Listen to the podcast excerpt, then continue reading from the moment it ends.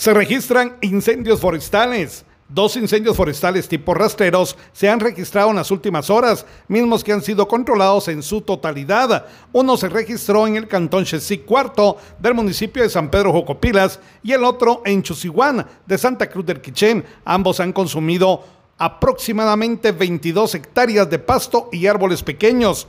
Bomberos municipales departamentales de la estación número 44 de esta ciudad se movilizaron hasta esos lugares a bordo de la unidad RD8, donde elaboraron por alrededor de dos horas y media, haciendo uso de herramientas para poder controlar los siniestros y así evitar que se propagaran. Desde Emisoras Unidas Quichén, el 90.3 reportó Carlos Recinos, primera en noticias, primera en deportes.